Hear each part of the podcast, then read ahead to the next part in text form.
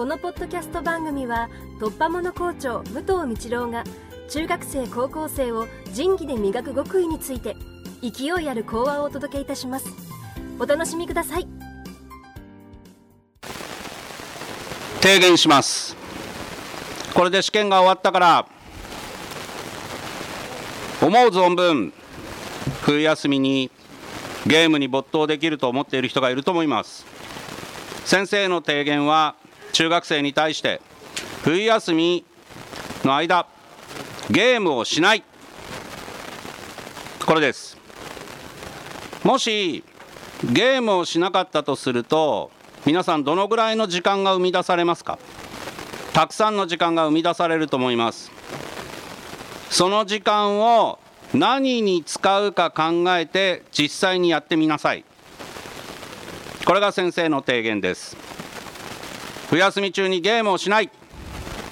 ゲームを触らない。そこで生まれたたくさんの時間。たくさん持て余すと思います。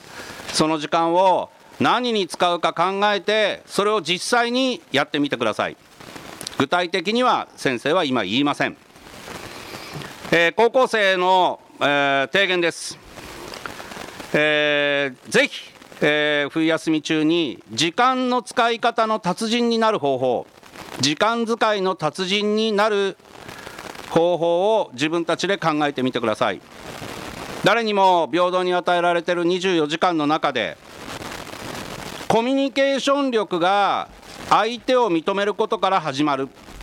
と考えるならば自己マネジメント力プロデュース力と言ってもいいと思います。自らを知ることから始まるのではないかと思います。自分をしっかり俯瞰して自分の24時間自分のこれからのことを時間の使い方をね、えー、しっかり考えられる人になってくれれば嬉しいなと思います。えー、両者の関係は強弱があろうあるとしても必ず時間使いの達人になれればそのところで自分のいろいろなところにゆとりが生まれてくるので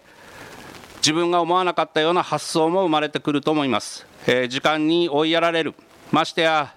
高校生となれば忙しい日々を送っていると思いますけれども、えー、時間の使い方の達人になれるようにそのことを冬休みの課題として考えてみてはどうでしょうか。提案ですけれどもそれぞれがこの冬休みえー、何か一つ、えー、そういうことを考えられるチャンスになればいいかなというふうに思います。ぜひともこの冬休み規則正しい楽しい年末年始を迎えてください。